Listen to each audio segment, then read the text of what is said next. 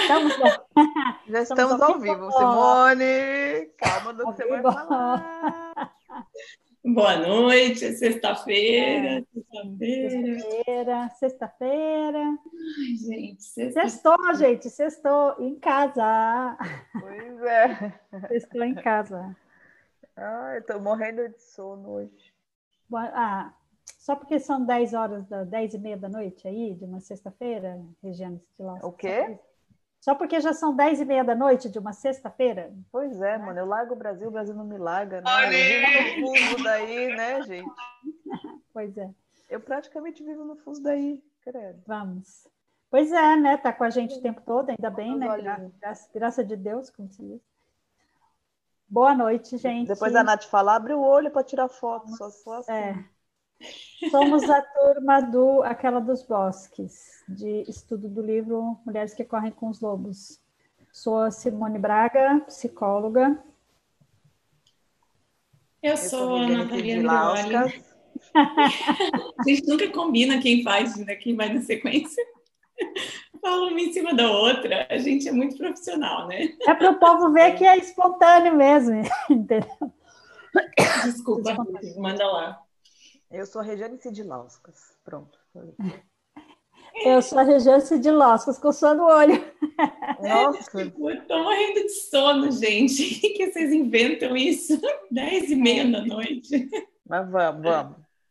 Vamos lá, com, com, com os ossos. Eu sou a Natália Andreoli, eu sou aromaterapeuta. Estamos aqui, gente. Essa semana voou, meu Deus do céu. Mas eu falo, parece todo dia segunda-feira. Parece que estamos lá no, no filme, né? O Feitiço do Tempo. Acorda e é igual. É, é verdade. Tem Não pode sair de casa. Da, como é que é? Da marmota. Estamos no dia da marmota. Dia da marmota. E estamos aqui de novo, lendo o livro. Sim, sim. Só a que a gente está andando. A Nath bugou. A gente, a gente não está lendo prefácio todo dia, a gente já está no não, capítulo. Não, é verdade. A gente está avançando. É? Estamos andando. Passos largos. Olha é? que bonito. Pois é. Mas não, o, cara, mais... o cara do feitiço do tempo, ele só percebe que, que ele está repetindo tudo porque ele tem que mudar de atitude, né? Então, quem sabe a gente está confinado em casa para a gente mudar de atitude. Bom, antes da gente. Legal. Deixa eu só falar que a gente tem que a gente a gente é louca, somos nós três, a gente já sabe, lobas loucas, mas não estamos sozinhas, né? Tem é. gente. Não. Ó, a Gisele está aqui, a Gel, a Silvia, a Simone. Oi, gente, não nos deixem só. Boa noite. Super loba. Plena, plena sexta-feira. Sim. Bom, é, o nosso projeto é para fazer uma imersão nesse livro, que é para a gente um livro de referência, né? Referência das mulheres. E cada vez a gente fica mais encantada com ele. Somos é, incansáveis e repetitivas de falar de mulheres que correm com os lobos, né? Algumas pessoas em volta da gente falam: Nossa, lá vem ela com esse livro de novo. Mas, né? É, essas pessoas são amorosas e discretas o suficiente para não falar isso. E para tudo, para tudo que uma pessoa chega e começa a conversar com a gente, a gente já vai traduzindo em contos, né? É, é exatamente o que eu ia falar. Olha, no capítulo 5, olha, no capítulo 9, olha. É, verdade. Que malas, né? Sim, verdade. Enfim, né? É, a gente acredita que vocês vão entrar, as que não entraram ainda vão entrar nessa vibe em algum momento, né? Então estamos juntas. Mas vamos lá, a gente está no capítulo 6, então, começamos a ver ontem os tipos de mães, né? E daí eu falei para vocês que ia dar uma, uma dica, né? Uhum. Para a gente localizar, porque assim, a doutora Estes, ela fala, quando, quando ela vai começar a falar dos tipos de mães, lá na página 202, da edição de 2014, ela vai dizer que todos nós temos um complexo materno interior, né? Que foi formado no nosso primeiro ano de vida, no contato que a gente teve com a nossa mãe ou quem esteve nesse lugar de mãe, né? No caso de quem não teve contato com a mãe. É, então, a forma que essa mulher cuidou da gente e se relacionou com a gente é o que vai marcar esse complexo materno interior. Então, ela está falando dos tipos de mães, ela já falou da mãe ambivalente, vai Isso. falar ainda da mãe prostrada, mãe criança, mãe sem mãe e uma mãe. Como é que é? Não, não me lembro agora forte. qual é o termo que eu uso. Mãe, mãe forte. forte. Mãe forte, a prole forte, exatamente. Então, ela vai explicar cada um desses tipos de mães, como ela explicou da mãe ambivalente, e lá no fim dessa descrição, ela fala como é que você pode reconhecer se você tem esse complexo, se você tem essa característica nesse complexo materno seu, né? É, ela dá uma dica e ela dá o caminho das pedras também, ela diz o que fazer. Então, lá na página 204, ela diz assim: quando a mulher tem essa imagem da mãe ambivalente na sua própria psique, ela pode se descobrir cedendo com muita facilidade. Ela pode se descobrir com medo de firmar uma posição, de exigir respeito, de afirmar seu direito a fazê-lo, de aprender, de viver do seu próprio modo. Então, se você sente isso dentro de você, se você tem dificuldade de firmar sua posição, de exigir respeito, se você se descobre cedendo com muita facilidade, você tem essa mãe ambivalente no seu complexo materno interior, né? E daí o que, que é que você tem que fazer? Olha lá. Lá no último parágrafo desse item, ela vai dizer: para uma mãe criar feliz um filho que seja ligeiramente ou altamente diferente nas necessidades da sua psique e da sua alma, em comparação com a corrente principal da sua cultura, ela precisa tomar a dianteira no que diz respeito a algumas qualidades heróicas. Precisa ser capaz de roubar essas qualidades se elas não lhe forem permitidas, abrigá-las, liberá-las na hora certa e defender a si mesma e aquilo no que acredita. Então, é, como é que a gente tem que fazer? E aí a, a, frase seguinte: praticamente não existe um meio de preparar a pessoa para isso, a não ser inspirar profundamente para ganhar coragem e agir.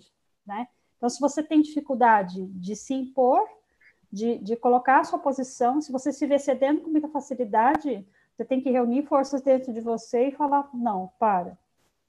Aprender a colocar limites, aprender a se posicionar, ter, ganhar coragem para isso e fazer. Né? uma coisa meio óbvia, né? Mas assim, como fica tudo muito nebuloso quando ela está falando dos, dos, tipos de mães, é, é só uma dica para a gente conseguir localizar, né? É, assim, é óbvio, né? Uma coisa, né? Para você conseguir de fato reunir essa força e tomar coragem, fazer, vezes... é. e agir de verdade, né? Tudo parte da gente ter consciência, né? Então, quando a gente começa a criar consciência de alguma coisa, você fala, opa, pera, então é, eu posso fazer alguma coisa a, a, respeito disso. Porque a gente pode sentir um incômodo e a gente não sabe exatamente o que, que é esse incômodo, não consegue localizar e né, fica só girando em círculos e repetindo, é. ai, porque não posso ser feliz, porque aconteceu isso, isso e aquilo, não consigo, enfim. Mas vamos lá para a mãe prostrada, então. Afinal, a mãe pata não aguenta mais a perseguição ao filhote que ajudou a pôr no mundo. O que é mais esclarecedor ainda é o fato de ela não conseguir mais tolerar o tormento a ela imposto pela comunidade quando tenta proteger seu filho diferente. E assim ela desiste. Ela exclama para o patinho que preferia que ele desaparecesse. E o filhote torturado foge. Quando uma mãe desiste, isso significa que ela perdeu o sentido de si mesma ela pode ser uma mãe perversamente narcisista que se sente no direito de ser criança também. É mais provável que ela tenha sido isolada do self selvagem e que tenha entrado em prostração forçada por alguma ameaça real de ordem psíquica ou física. Quando as pessoas caem prostradas, elas geralmente caem em um desses três estados emocionais: o de confusão, o de agitação, quando tem a impressão de que ninguém sente uma solidariedade adequada pela sua aflição, ou o de abismo, uma reencenação emocional de antigas feridas, muitas vezes frutos de uma injustiça inexplicada e não corrigida perpetrada contra elas ainda quando criança. Então, são três estados emocionais, né, que a gente pode, é, quando você se vê prostrado, né, esse de confusão, de agitação quando você percebe que parece que ninguém te entende, né? Ou esse de abismo, que é essa reencenação emocional de antigas feridas, né? É, eu preciso falar uma coisa que eu lembrei. é, quem assistiu Lúcifer, a série Lúcifer, é, sabe Ai, que assim, é isso que acontece, né?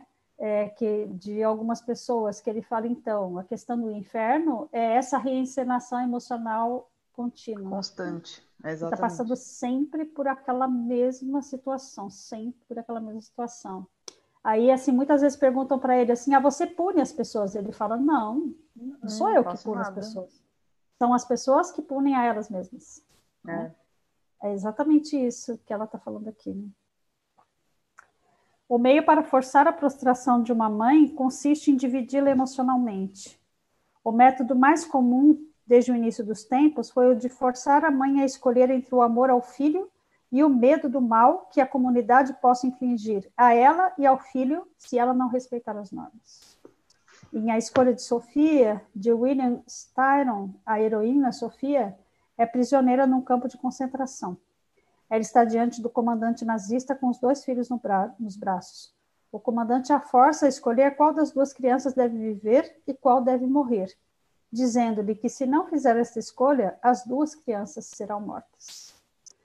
Embora seja inconcebível ser forçada a fazer uma escolha dessas, trata-se de uma opção psíquica que as mães foram forçadas a fazer há séculos. Cumpra as normas e elimine seus filhos, senão isso continua. Quando uma mãe é forçada a escolher entre o filho e a cultura, existe algo de repulsivamente cruel e irrefletido nessa cultura. Uma cultura que exija que se prejudique a própria alma para fazer cumprir as proibições é, na verdade, uma cultura muito doente. Essa cultura pode ser aquela em que a mulher vive, mas o que seria ainda mais prejudicial ela pode ser a cultura que a mulher leva por aí e com a qual concorda dentro da sua própria cabeça. E aqui no conto ela fala de, do filho de fato, que é o patinho, né?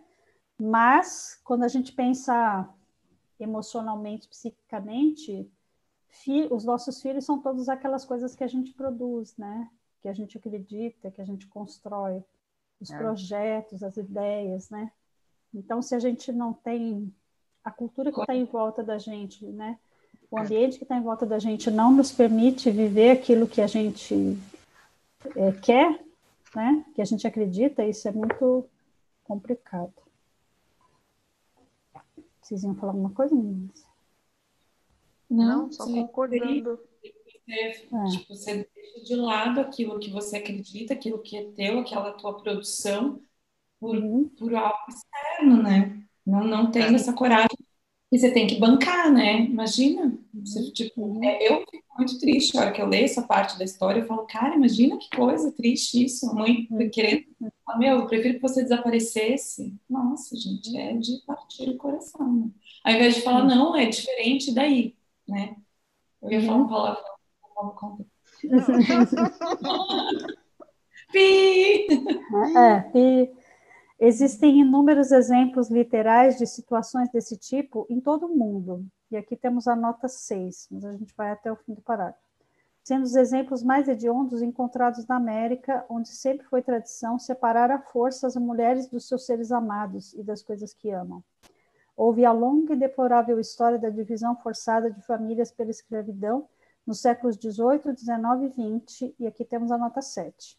Nos últimos séculos, houve a prescrição de que as mulheres entregassem seus filhos à nação em nome da guerra e de que se sentissem, sentissem felizes por isso, com isso. Vamos ver lá a nota 6 e 7. A nota 6 está na página 535. Uh, nota 6. Exemplos de atos que isolam a mulher do seu jeito de trabalhar e de viver não precisam ser dramáticos para provar a alegação. Entre os mais recentes figuraram as leis que dificultam à mulher ou ao homem ter uma ocupação rentável em casa, ficando ao mesmo tempo perto do mundo dos negócios, do lar e dos filhos.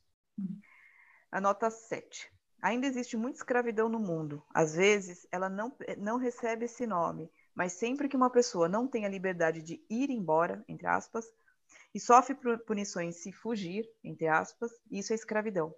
Existem também, existe também a escravidão declarada. Uma pessoa que voltou recentemente de uma ilha do Caribe me contou que um, num dos hotéis de luxo de lá, um príncipe do Oriente Médio chegou com uma comitiva que incluía algumas escravas. Todo o pessoal do hotel corria de um lado para o outro no esforço de impedir que elas, por acaso, cruzassem o caminho de um conhecido funcionário negro do governo norte-americano que também estava hospedado no hotel. Dizer, uhum. dias atuais, né? Olha, eu vou é. falar, eu vou falar uma coisa minha aqui. Quando a Luísa nasceu, que eu resolvi parar de trabalhar para ficar em casa, tal, tal, tal, que eu queria viver aquilo. Ué, qual o problema? Né? Largar a carreira e fazer outra coisa. Fui, tipo, super uhum. criticada. Uhum. Imagina que você vai fazer isso, a louca, nananã, nananã. Mas mesmo assim, assim, não foi fácil, claro que não. Tem que abrir mão de outras coisas, de muitas coisas. Mas eu senti isso, tipo, os olhares assim, hum, virou dondoca. Não, uhum. só tô afim de viver uma outra coisa. Que Por na... outro lado, se você trabalhando falasse... fora eu não conseguia viver, então eu escolhi. Por outro lado, se você aquilo. falasse assim, nossa, é, eu tenho meu trabalho e eu vou cuidar da minha filha no, no tempo lá da licença maternidade e vou voltar a trabalhar com certeza teriam pessoas que iam falar que é absurdo, a menina é pequena, indo para creche. é, não vai agradar ninguém nunca, né? Então, assim, quem tem que agradar? A mim mesma, né? Na minha. É. Na minha. E pronto.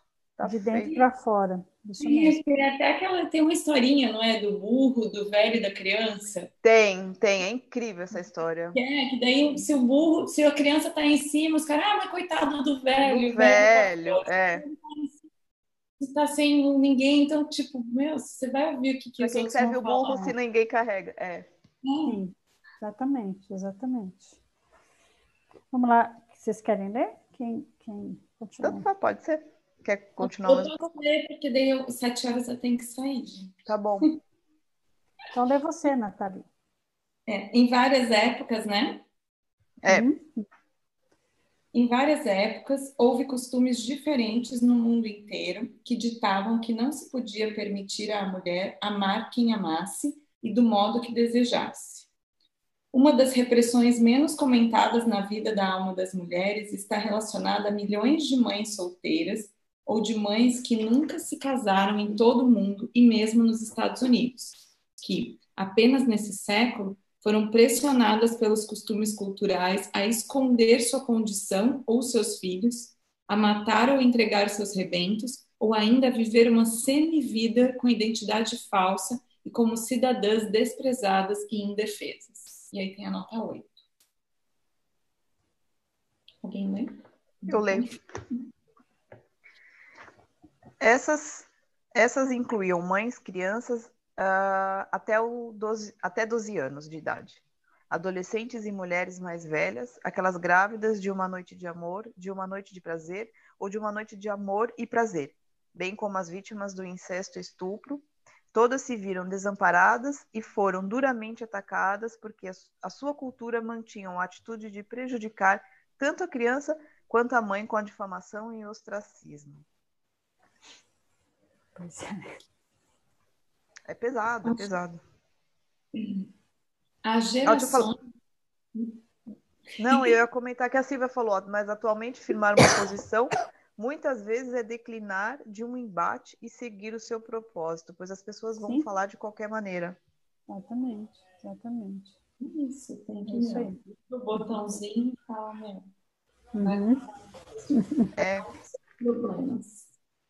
Ou sendo mais suave, né? Já dizia o Jair Rodrigues, deixa que digam, que pensem. Que pensem, que, que vale. Falar. Que é bom.